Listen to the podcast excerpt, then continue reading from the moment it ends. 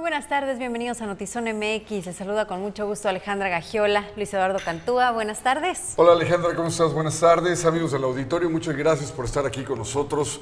Un día más de noticias, un día más de densas.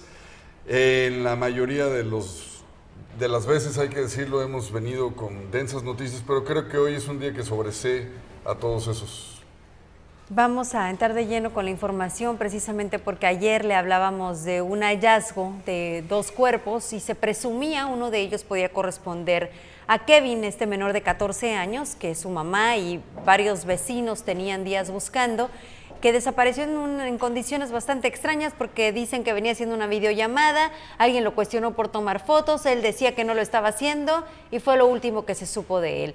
Hoy se habla de coincidencias de su ropa con este cuerpo, además de seguridad. Y este doloroso tema de los homicidios y de la localización de cuerpos está alcanzando a menores y adolescentes. Ana Lila Ramírez nos tiene los detalles.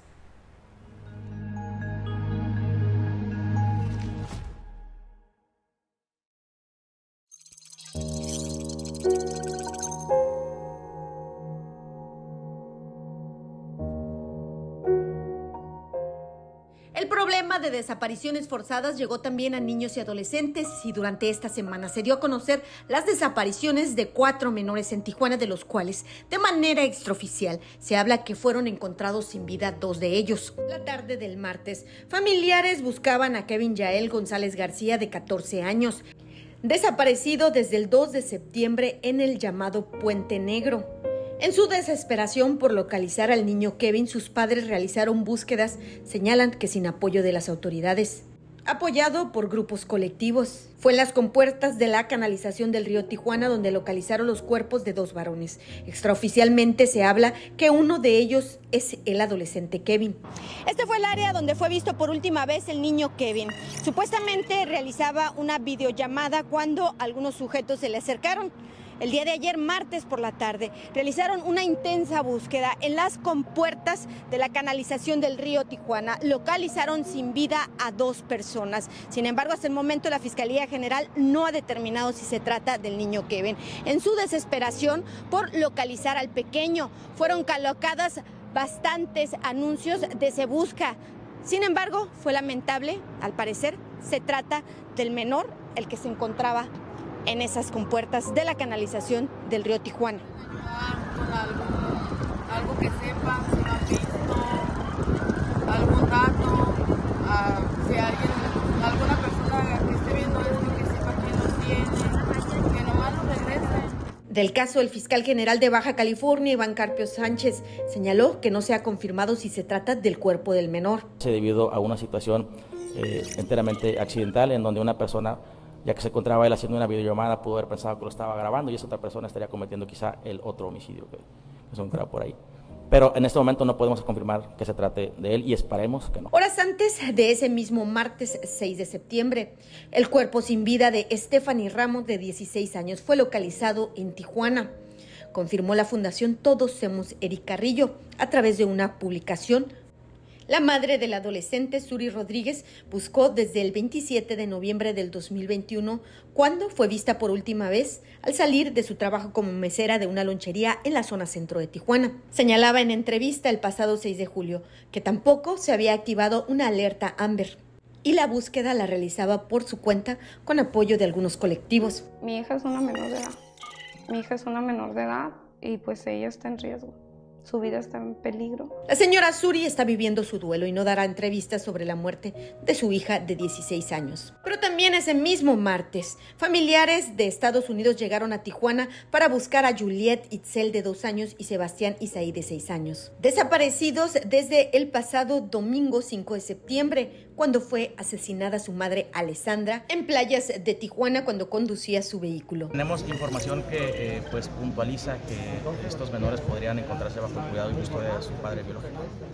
Él sabe, él sabe que sus niños son mi vida, él sabe cuánto los amo y que mi familia también los ama. De los casos, la Fiscalía General del Estado señaló que se encontraban en las investigaciones, pero no ha dado detalle de ellos. Mientras que la problemática de desapariciones forzadas avanza en Tijuana hasta llegar a niños y adolescentes. Con imagen y edición de Daniel Ayala, informó para Notizona MX Ana Lilia Ramírez.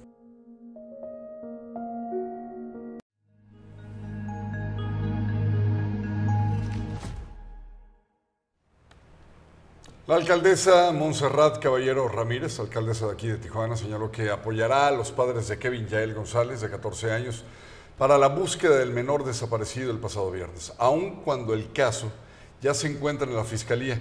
La alcaldesa informó que desde el primer día que salió la alerta Amber para localizar a Kevin, los policías municipales comenzaron a circular su imagen sobre los menores estadounidenses Juliet Itzel, de dos años, y Sebastián Isaía, de seis años, buscados por su abuela, Karina Garibay, dijo que no podía intervenir, pues estaban con el padre.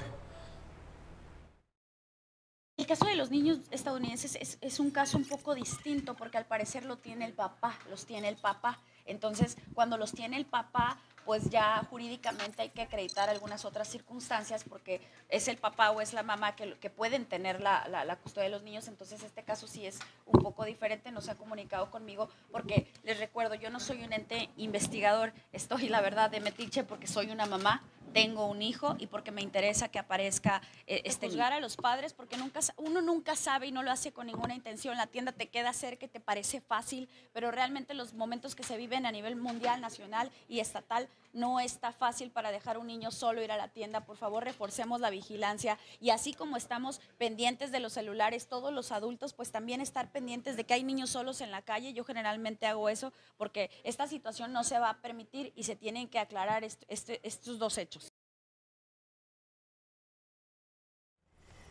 Bueno, claramente circular la imagen de Kevin no fue suficiente para salvar su vida y no tampoco se hizo de forma oportuna. Y en torno a Juliet, esta niña que buscaban desde noviembre del 2021, eh, acabamos de recibir un boletín de, de grupos feministas que dice como título Tijuana Feminicida y dice un plantón en la Fiscalía para exigir justicia por Stephanie Ramos y todas nuestras hermanas desaparecidas punto de reunión, la explanada del Secut, y esto será martes, miércoles y jueves de 13 a 15 de septiembre de 2 a 6 de la tarde. Exigen justicia porque 10 meses después la respuesta es, ah, presumimos que sí es su cuerpo, fin de la conversación. ¿Quién? ¿Quién fue? ¿Por qué? ¿Por qué hay esta impunidad en la ciudad en donde nuestros hijos no pueden ir a la tienda? La alcaldesa dice, no están en una edad en los que deben ir a tienda. Nos, a mi edad andábamos en la calle y la única recomendación de mi mamá era regresa antes de que obscurezca. ¿Por qué no tenemos una ciudad en donde podemos andar con libertad? Claro, entiendo que es la realidad y tengamos que extremar precauciones, pero esperamos una autoridad que nos dé más bien la esperanza de que nuestros hijos sí pueden hacerlo. Creo que ya, ya tiramos los guantes, la sociedad en general, Alejandra, cuando acumulamos y acumulamos y acumulamos cadáveres. Cuando hoy que platicaba con una persona que trabaja en CEMEFO, decía, ya fuera de cámaras, me decía, oiga, ¿y no podrían pedirle al gobierno que nos abra otros dos CEMEFOS porque aquí ya estamos rebasados? Eh, cuando vemos que una mamá, ante una clara amenaza de peligro, fue a pedir ayuda a la policía y le dijeron que se tenía que esperar 24 y luego 72 horas para una alerta Amber cuando venimos de una semana donde se encontraron un torso, más bien tres torsos, por otro lado dejaron tres cabezas y luego tres pares de brazos, tres pares de piernas, y una semana antes pensamos que ya no íbamos a llegar a más muertes de este tipo. Siento, siento Alejandra, que estamos llegando a un punto de quiebre, de colapso absoluto, donde pareciera que ya nada nos mueve y que lo único que nos queda es tú, eh, los demás medios, eh, los demás noticieros, un servidor, todos somos solo catarsis de la sociedad y que aquí es donde se va a encontrar el desahogo. Pero no vemos soluciones, Alejandra. Estamos rebasados por completo. En el caso de estos dos menores estadounidenses de los cuales, a los cuales hace referencia también la alcaldesa que dice que están con su papá, la madre fue asesinada y se presume que entonces el papá se los llevó a Estados Unidos. Yo solo quisiera escuchar una confirmación y no una presunción. Eh, es decir, que no se estén dejando de buscar porque alguien está asumiendo que están con su papá. Me encantaría haber escuchado que la alcaldesa dijera, no los estamos buscando porque estamos seguros de que están con su papá. Eso creo que sería lo que corresponde, eso creo que sería lo que podría tranquilizar a una sociedad que se está cuestionando tras el asesinato de una madre en dónde están sus hijos, porque la abuela es quien los busca, porque la abuela no tiene la certeza de que estén con el papá. Yo te voy a decir algo, ahorita que mencionas a la alcaldesa, yo le voy a decir algo, presidenta municipal si hubiera forma de que dejaran todas las rencillas políticas que tienen en estos dos grupos de su mismo partido a nivel federal, estatal y municipal y se coordinaran de una vez por todas, es que es increíble que teniendo un partido gobernando en los tres niveles de gobierno, tengamos hoy más separación que nunca. No habría manera, alcaldesa, de que buscaran formas de gobernar en serio y dejarse de todos estos intereses personales, políticos y de grupo que nos tienen sumidos a todos los ciudadanos en esta angustia de, como decías Alejandra, no poder ni siquiera decirle a nuestros hijos que vayan a la tienda por un gansito porque nos quedamos con el Jesús en la boca. No estoy exagerando, es en serio, no lo podemos hacer. No, no estás exagerando. Alex Peña dice, así es, así era antes, las recomendaciones de nuestros padres eran fíjate al cruzar la calle y llega antes de que oscurezca. Esa era una realidad, era una realidad de una misma frontera, de un, una frontera en donde el tráfico de drogas también era una realidad y a pesar de eso había una libertad distinta. Yo se lo atribuyo muchísimo a la impunidad. ¿Por qué sientes que puedes asesinar a un menor? Y salirte con la porque, tuya. Porque te sales con la tuya, porque no hay una consecuencia, porque no lo ha habido en N número de casos previos a este. Yo, ahora, la misma invitación con respeto, pero con mucho dolor, contenido y coraje, va también para el fiscal Iván Carpio. Ojalá que con la presión mediática no agarren a cualquier eh, tecatillo que ande por ahí, a cualquier persona drogadicta que no tenga ni la idea más mínima de quién es, ni dónde está, ni en dónde se encuentra. Que verdaderamente vayan por la justicia.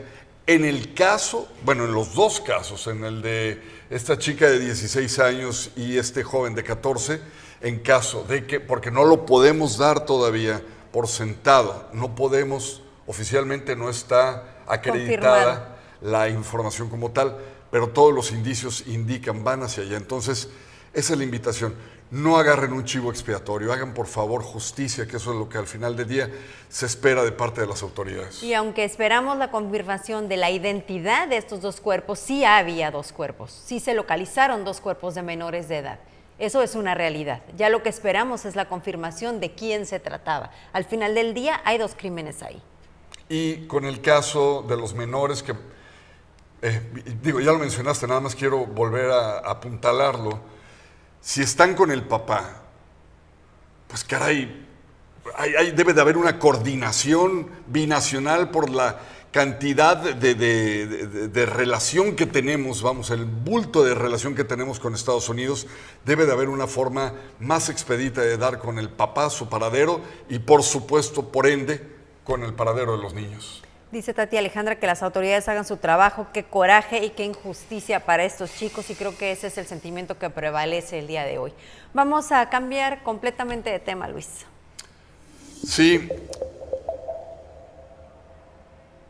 Mire, a partir de este miércoles arrancó la aplicación SAGU, una herramienta digital que fue desarrollada para que asociaciones civiles sin fines de lucro puedan recaudar fondos económicos a través de videocampañas. Los organismos de la sociedad civil que tengan la intención de inscribirse en esta plataforma van a tener que reunir requisitos. Por ejemplo, deben de estar dados de alta en el SAT como una asociación civil, deben de contar con una identificación oficial con fotografía de representantes y autorización del SAT para otorgar la deducibilidad de los impuestos. Por otra parte, el Coneval, a cifras del 2020, establece que el 1.5% de la, de la población en Baja California vive en pobreza extrema, el 22.5% en pobreza, el 34.4% en vulnerabilidad por carencias sociales y el 7.9% en vulnerabilidad por, por, ingresos. Ya es aquí donde entra salud, una aplicación para las asociaciones civiles sin fines de lucro que requieran recaudar fondos. Donde los usuarios pueden abrir, eh, abrir un mapa, los pueden localizar y de esa manera podrán saber a dónde ayudar específicamente en su comunidad o en otras comunidades en dado caso de ser foráneos. Eh, es por eso que hicimos una colaboración eh, para iniciar este proyecto con Misión Rescate México, para iniciar la primera campaña de donación para apoyar niños con temas educativos.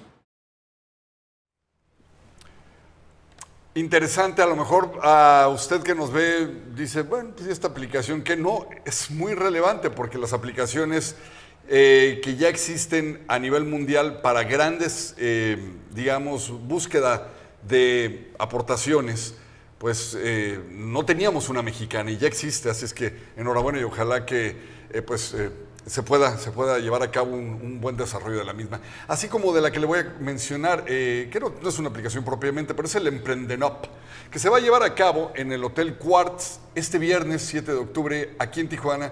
Es la edición 2022. Esta vez el invitado especial es Marcus Dantus, empresario integrante del programa Shark Tank. Y bueno, pues Emprendenop considerado de los mejores eventos de negocios en esta segunda edición, va a tomar pues Tijuana como sede y va a constar de ponencias impartidas por especialistas en finanzas, marketing, startups y emprendimiento. Y de eso ojalá que un día nos platique mi hermano que cómo le sabe, qué bruto. A las fondeadoras. Que por cierto nos está viendo desde Querétaro. Saludos a ah, Alejandra y Luis, bendiciones, a José Cantúa y saludos a Regina y a María. Saludos. Creo que somos unos emprendedores apasionados que tenemos la visión de poder crear una plataforma que pueda garantizar crear relaciones de alto valor para toda la gente que lo está buscando. Y es justo lo que estamos haciendo. Hoy pues una convocatoria muy discreta muy muy discreta y gracias a Dios tenemos lleno mucha gente incluso que desgraciadamente se quedó afuera pero es el primero de muchos y el evento grande que viene el 7 de octubre mi Charlie ¿nos platicas un poquito de eso? Sí, la verdad es que va a ser un evento increíble, estamos muy entusiasmados y la verdad es que lo más importante, a pesar de que vamos a tener eh, expositores muy, muy exitosos como Marcus Dantus, Morris Jake, Jorge Serratos, nosotros que también somos parte de, la verdad es que creemos que lo más importante, no creemos, sabemos que lo más importante es hacer networking entre nosotros. Las mejores cosas que me han pasado a mí y las, las mejores personas que conozco en sociedades como tú, como, como los patrocinadores, como socios nuestros, han sido que he conocido a través de estos eventos de networking. Así que vamos a seguir este, con esto que me encanta y la verdad es que es algo impresionante. Y finalmente llegó la fecha y mañana arranca el Congreso Nacional, el segundo Congreso Nacional de Mujeres en la Industria en la ciudad de Tijuana. Arranca con la inauguración y después la primera conferencia es eh, la gobernadora Marina del Pilar Ávila Olmeda, quien hablará de los retos de gobernar y de ser la primer mujer gobernadora de este estado, seguido de talentos impresionantes durante los próximos tres días. Y este mensaje en específico es para agradecer al auditorio su pronta respuesta. El evento está cerrado, está completamente sold out. Todos los boletos se vendieron ya hace algunos días, así que gracias, gracias al auditorio por estar pendiente y por seguir no solo este, sino todos los eventos que aquí les platicamos y los invitamos. Vamos a darle un giro a la información. Si ahorita cuenta con luz aprovechela porque, bueno, había un aviso de que con la sobrecarga de enfriadores, los coolers, que se estaban prendiendo, ventiladores, abanicos, etcétera, en todo el estado, con estas temperaturas altísimas que hemos estado sufriendo, pues la energía iba a ser un problema. La demanda de energía sobrepasaría entonces el almacenamiento. Se lanzó una alerta y en esto va esta situación. Chéquelo, por favor.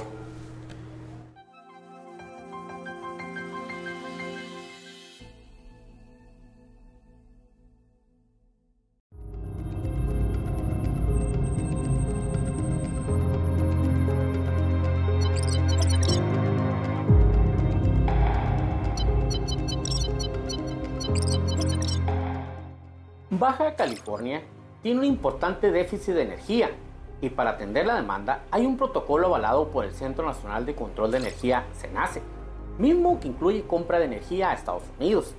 Pero este estuvo en riesgo de ser insuficiente ante las altas temperaturas registradas en los últimos días en Baja California. Y no solo estamos hablando de Mexicali, sino en Tijuana y otros municipios. El protocolo son 600 megawatts y es por eso que la gobernadora salió a decir que los baja californianos deberían disminuir el gasto de energía en los hogares y así evitar los famosos apagones. Eh, eh, es tanta la fuerza que se estaría utilizando en el estado que pudieran haberse dado los apagones que no se dieron. Ahorita ya las temperaturas están cediendo. Entonces, afortunadamente, pues los ciudadanos baja californianos eh, optamos por cuidar. Afirma gobernadora que los apagones que se dieron durante esta temporada de verano no necesariamente fueron por falta de energía. No hubo apagones propios del déficit que comentan de energía, que ciertamente pues si sabemos que Baja California tiene un déficit tanto así que tenemos un protocolo, ¿no? Eh, sin embargo, los apagones que, que, que, hubieron fueron por fallas, este, un cartón en el caso de Mexicali, otro fue una falla en, Rosarito, de, pues que pasa Arturo, ¿no? De, de explican los detalles de la distribución de energía en Baja California. Que aplican son alrededor de 600 megawatts, lo que contratan extra a, las instalaciones que tenemos en todo el estado. Estos 600 megawatts son en general para todo el estado, aunque la mayoría se instalan en, Mexicali, pero hay inclusive instalaciones en Tijuana. Y esas van, van dando la, la cantidad de energía que van demandando el sistema.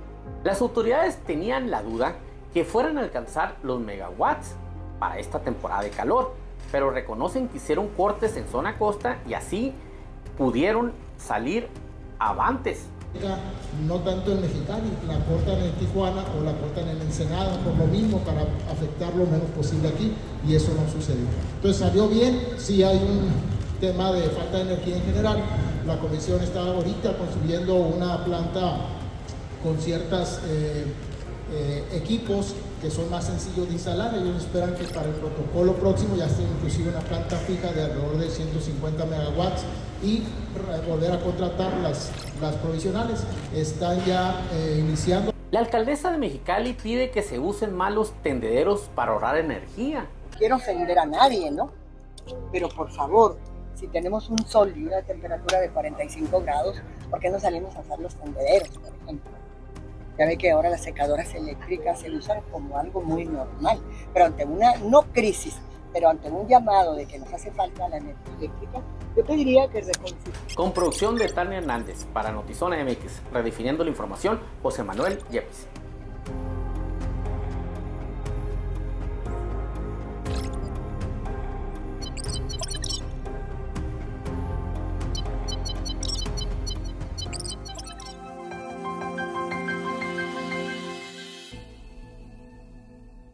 Que emprender no puede ser fácil y divertido? Las probabilidades de tu éxito sí existen con tu idea. Solo necesitas tomar la decisión. Foro Mujer Pyme 2022 On the Way. Un evento que rompe con todos los paradigmas para mostrarte lo divertido que puede ser aprender y hacer crecer tu emprendimiento a través de un juego diseñado para ti ponte tus tenis y ven a jugar creciendo. La cita es el 22 de septiembre en Distrito 65 en Tijuana. Ven a aprender jugando. ¡Te esperamos! Fundación Castro Limón presenta el regreso de Corre con Espuma, el divertidísimo evento que sumerge a las familias tijuanenses entre espuma, color y esperanza. Domingo 25 de septiembre, recorre 5 kilómetros para ayudar a la niñez con cáncer. Adquiere tus accesos en fundacioncastrolimón.org o manda WhatsApp al 664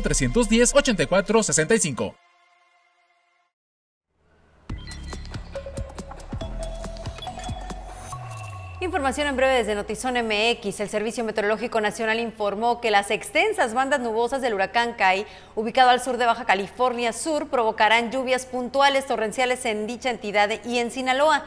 Además, se prevén lluvias fuertes eh, a muy fuertes en el occidente del país a consecuencia de este sistema. En Baja California hay alerta azul por la proximidad de este huracán. Eh, se pronostican lluvias viernes y sábado con mayor intensidad el viernes en Ensenada y en San Quintín. Y hay suspensión de clases para estos dos municipios, al igual que en San Felipe, por eh, la proximidad de este huracán. Y la Suprema Corte de Justicia de la Nación suspendió la orden de la Secretaría de Energía y del Centro Nacional de Control de Gas para que empresas compren excedentes de gas natural de Pemex y la Comisión Federal de Electricidad. La resolución, la cual no revela qué ministro o ministra se encargó de determinarla, responde a una controversia constitucional interpuesta por la CFE competencia económica con el fin de impugnar esta disposición. Y bueno, parece que el secretario de Gobernación, Adán Augusto López, nos respondió a Luis y a mí que somos bien mal pensados. Digo, no creo que el señor esté pendiente de nosotros, pero fue clarita la respuesta a nuestro eh, pensamiento sospechoso porque dice que no acordó con el presidente nacional del PRI, Alejandro Moreno, impulsar una reforma constitucional para mantener las Fuerzas Armadas en labores de seguridad pública hasta el 2028 a cambio de frenar su desafuero en San Lázaro. En rueda de prensa en la sede del Senado, luego de una reunión con la bancada de Morena, descartó que se haya realizado una operación cicatriz con los senadores oficialistas. Elementos de la Policía de Investigación de la Fiscalía General de Justicia de Nuevo León realizaron una diligencia de cateo en el domicilio del gerente del motel Nueva Castilla, en la cual localizaron y aseguraron dos teléfonos celulares, una memoria USB y una memoria micro SD. El operativo se llevó a cabo como parte de la carpeta de investigación por falsedad de declaraciones e informes y datos a una autoridad ministerial con relación al caso de Devani Susana Escobar.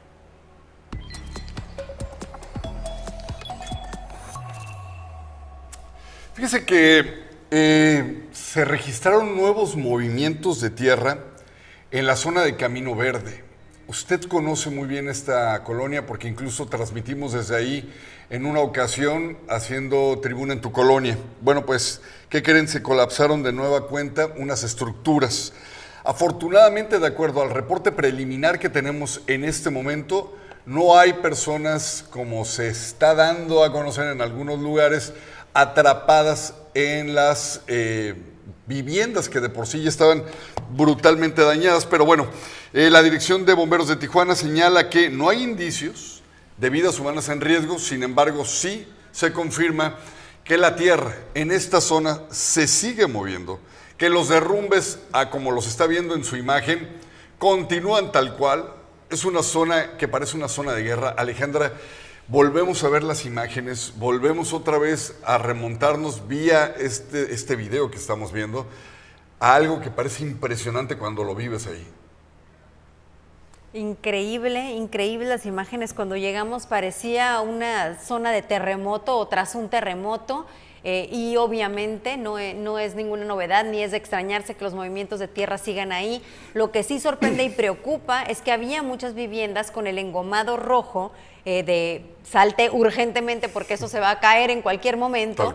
Y las personas con toda lógica nos decían, no tengo a dónde ir, no tengo trabajo, no tengo dinero. Entonces entran estas dos situaciones complejas en donde la autoridad les decía, pero es tu vida lo que está en riesgo y a pesar de eso había personas. Ahorita que se habla de este movimiento nos preocupamos inmediatamente porque recordamos haber platicado con varios de ellos, pero afortunadamente se sigue tratando solo de pues, el cascarón que quedó y todo el derrumbe que ya estaba ahí. Platicábamos también, a fuerza de ser muy honestos, de que para entrarle de lleno a esta zona se necesita una logística y una cantidad impresionante de dinero con el que yo creo eh, no contaban en el presupuesto de egresos el gobierno, ni siquiera el plan de NT. Es que hay que recordar, no es porque otra vez calemos al presidente de la República en todos los temas, pero hay que recordar que muchos de los programas fueron recortados y este periodo inicia sin dinero a nivel nacional porque pues el señor prefirió construir su caprichito de aeropuerto y su caprichito de tren, aunque se llevaron una sola de por medio, y estos presupuestos que estaban destinados para casos como este, pues no existen, no hay tal. Fíjate que hoy se da un anuncio importante del cual le vamos a detallar más adelante en zona de oportunidades, pero se habla de un convenio entre Canadevi y el gobierno del estado para construir vivienda a precios bajos, es decir, vivienda eh, de Interés social. Interés social, gracias, esa era la palabra que buscaba, de interés social. Y se, se hizo convenio entre ambos porque los eh, desarrolladores dicen, bueno, es que no, no nos alcanza y no es 100% nuestra responsabilidad. Entonces el gobierno aquí le entró. Y hoy escuchaba en la mañanera, en la, un vivo que hizo la gobernadora, hablar de este caso porque la gente le cuestionaba la vivienda. Entonces hablaba de esto como una excelente noticia y lo es, y hablaba en este mismo Pues sí, tema de la rehabilitación de todas estas zonas que están abandonadas y que se convierten en picaderos y en un tema de salud y demás. En- y ahí me viene a la mente específicamente Camino Verde, porque no habló de Camino Verde, pero ni siquiera, como dices, creo que hay presupuesto que alcance, pero sí creo que debe de haber un plan a corto, mediano y largo plazo, porque la- la extensión territorial de esta colonia derrumbada va mucho más allá de un picadero, ni, Oh, o sea, sí. el problema de salud ahí Es una colonia. Es, va a ser impresionante y no veo en este mm, excelente intención y trabajo que se está haciendo ningún anuncio que hable de Camino Verde. No, no lo he visto. eh, me sorprendería que eventualmente dieran a conocer, quiero decir, me sorprendería gratamente que dieran a conocer que la iniciativa privada, principalmente en el ramo de la construcción, volcaran, pues también a lo mejor con la a, manera de apoyar y ver si el gobierno también apoya. eh, máquinas de las que tienen y empezaran a levantar todo este cascajo, todo este derrumbe. ¿Para qué? Para que se llevara a cabo esto que acabas de, mencionar, casas de interés social, que ya no sería de material, que ya sería de otra índole, pero que ayudaría a toda esta gente que se quedó sin nada. Y la otra es aprender la lección, porque siguen permitiendo construcciones así. Hoy nos daban una cifra súper eh, sorprendente de la cantidad de personas que llegan por día, de migrantes que llegan por día, que después se convierten en estas cifras de demanda de vivienda. Claro. Y que obviamente es incontrolable y que es muy complicado y que por eso hay tanto asentamiento irregular.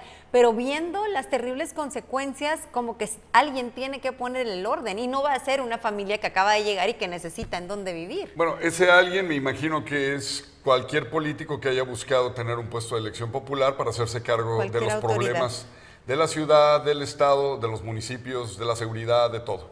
Porque si bien estos problemas a lo mejor los heredan, al final del día cuando piden el voto, lo piden para resolver lo que hay en Exacto. el momento. No, no es que se los estemos adjudicando, pero es que tú decides gobernar un estado para gobernar lo que hay. Sí, sí, no, no lo tomen como el golpeteo que podrían pensar es el tradicional. No, no, no, aquí es que es una realidad y creo que debemos de empezar a cambiar el chip en cuanto a la situación de cómo vemos a nuestros políticos. A veces a los diputados los vemos como la piñata favorita, bueno, es que se lo ganan a pulso, pero al final del día tienen un muy buen salario, viven muy bien, todos tienen asistentes, secretarias, un séquito de personas que les lustran los zapatos, con todo respeto, ¿verdad? Algunos que sí, algunos que sí trabajan, pero lo que tienen es un apoyo impresionante para hacer la chamba por la cual fueron elegidos. Y el que no la hagan y que de repente saquen espectaculares por toda la ciudad diciendo vamos a dar un informe, es cuando uno se De pregunta, Arturo ¿informe de González qué? no vas a estar hablando. ¿Cómo del Eduardo. gallo? ¿Me lo leíste? Saludos a Juan Manuel, saludos a mis dos conductores favoritos, saludos a mi estilista favorito. Alex Peña dice, hablando del presidente y su estadio de béisbol para el hermano, Oh. eh, haciendo referencia a esto que mencionabas. Ahí está. Oiga, yo le quiero. me- va- desenchúfese de todo esto que ya eh, escuchó, analícelo, catalícelo. Y ahora, mire, vamos a ver motocicletas volar porque eso es lo que nos gusta. Para eso venimos a este mundo. Para ver cómo gente vuela en una motocicleta y a veces cae bien y a veces no. Ojalá que siempre caigan bien, pero vean nomás. Yo no haría esto ni en mi PlayStation y este señor de eso vive. Qué bonito. Yo lo quiero ir a ver. Katia, regálame boletos, por favor. Si vas a regalarle boletos a la gente, regálame también a mí. Tengo muchos hijos que mantener y no puedo darme el lujo de pagar un boleto. Quiero boletos. Ven nomás, Alejandra. Yo quiero ir a ver X-Pilots. para, por es de para el auditorio, no para ti. Es el 10 de septiembre ya y, y te lo juro que no me han dado boletos y creo que va a pasar como con Roberto Carlos y todos los eventos. Al único que me invitaron fue a ver a Tadeo Estás a y todavía ni de estrenan. llorar, pero puedes ir a ver a Tadeo el No, domingo. yo quiero ir a ver las motos y después Tadeo. Se estrena Tadeo el domingo. Aquí está el trailer. Véalo a continuación. Yo quiero motos. Hola, yo soy Juan Bertó. Y yo soy Cristina Acosta. Queremos invitarlos a ver el nuevo tráiler de Tadeo el Explorador 3, La maldición de la momia, que llegará próximamente a las salas de cine. Vive con nosotros esta gran aventura alrededor del mundo para toda la familia. ¿Un sarcófago egipcio? Ah, momia, no quiero que toques nada. Perdóname, ¿qué dijiste? Oh. ¡Ay! ¡Tu cara! ¿Qué le pasó a mi cara? ¡Estás maldito! Estas maldiciones se vuelven permanentes si no las curas pronto. ¡Sí! Te oigo. ¿Cuál es el plan? Escúchenme, antes de que sea tarde.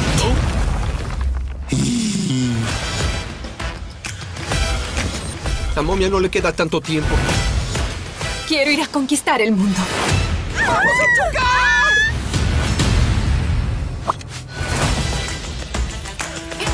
Policía! ¡No se mueva! Las momias solo son egipcias. Tú eres una bolsa de huesos podridos y vendas racias. Gracias, siempre me dicen eso. ¿Qué fue lo que le hiciste a la Mona Lisa? ¿La arreglé?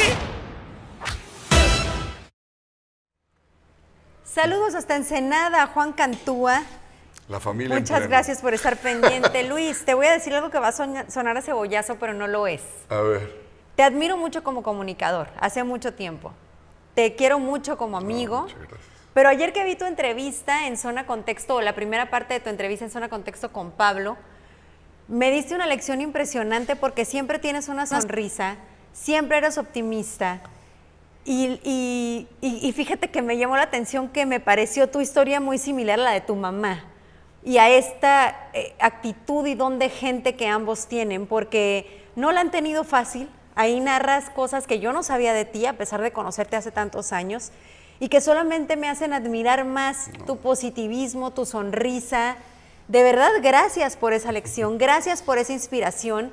Lo menciono porque los invito, está en la plataforma de, de Zona MX la entrevista que Pablo Barragán, que es un excelente comunicador, le hace a Luis Eduardo y es solo la primera parte, la segunda parte la podemos ver mañana a las 7 de la tarde, pero esa primera parte la pueden ver y de verdad los invito a conocer más de este personaje hermoso que solamente sonríe ante ustedes y saber pues un poquito de todo lo que ha vivido. Muchas gracias.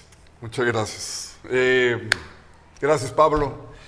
Yo no hablo de, de mí nunca, nunca, nunca, nunca, pero Me di es- cuenta. esa es la primera vez, sí, no, no, no lo hago, pero pues bueno, gracias también aquí a Zona MX y a los compañeros que, que me dieron ese eh, como círculo de confianza para poder eh, decir algunos detallitos de mi vida que jamás en la vida los, los he hablado y pues bueno, ahí están. Este, no lo... eh, eh, gracias, ya, mejor me callo. Pablo, logra esto. Aquí está un, un extracto y bueno, eh, dice Juan Manuel que si se pudiese lo contemplaran para boletos para X-Pilots, que es leal a Zona MX. Gracias. Y Sí, la verdad es. es que nos ve todos los días. Vamos a preguntar aquí que nos diga Juanito en Administración y Fanny en Mercadotecnia Oye, qué hay que hacer para ganarse boletos y que nos hablen de la dinámica, porque definitivamente tenemos que agradecer a esas personas que todos los días se conectan y están pendientes. Ajá, también entonces Alex Peña, oye. Sí. Y esta chica que se llamaba... Todavía eh, se llama. No se ¿Quién? llama, tienes razón. Pero una vez le mandaste saludos esta Esmeralda, no, eh, G- algo con H. Ay, Dios. Ah, ya tiene rato que no Luis. se conecta, pero desde que pasas? arrancamos eh, se, se conectaba siempre. Bueno, Estás ay, tratando de apelar a mi memoria de persona mayor. O sea, no, no hagas eso, por favor. oye, sí, fíjate que estaría padre que apapacháramos a quienes todos los días nos están viendo. Vamos a proponerlo, vamos a tomar en cuenta tu comentario, Juanito, y vamos a, a proponerlo a- a- con los responsables de los boletos. Ay, Luis también quiere, pero ahí sí yo no sé si podamos hacer mucho. Ya nos vamos, muchísimas gracias. Eh, pues les mandamos un abrazo muy fuerte. Cuiden mucho a sus pequeños, cuiden mucho a sus seres queridos. Y como decíamos hace rato, a lo mejor suena como a que le pegamos a la ciudad cuando decimos que a veces ni a la tienda pueden salir, pero a veces ni a la tienda pueden salir. Esa es la realidad. Mañana le tendremos todos los detalles y el seguimiento de estos casos. Lo esperamos a las 6 de la tarde en Notizón MX, redefiniendo la información.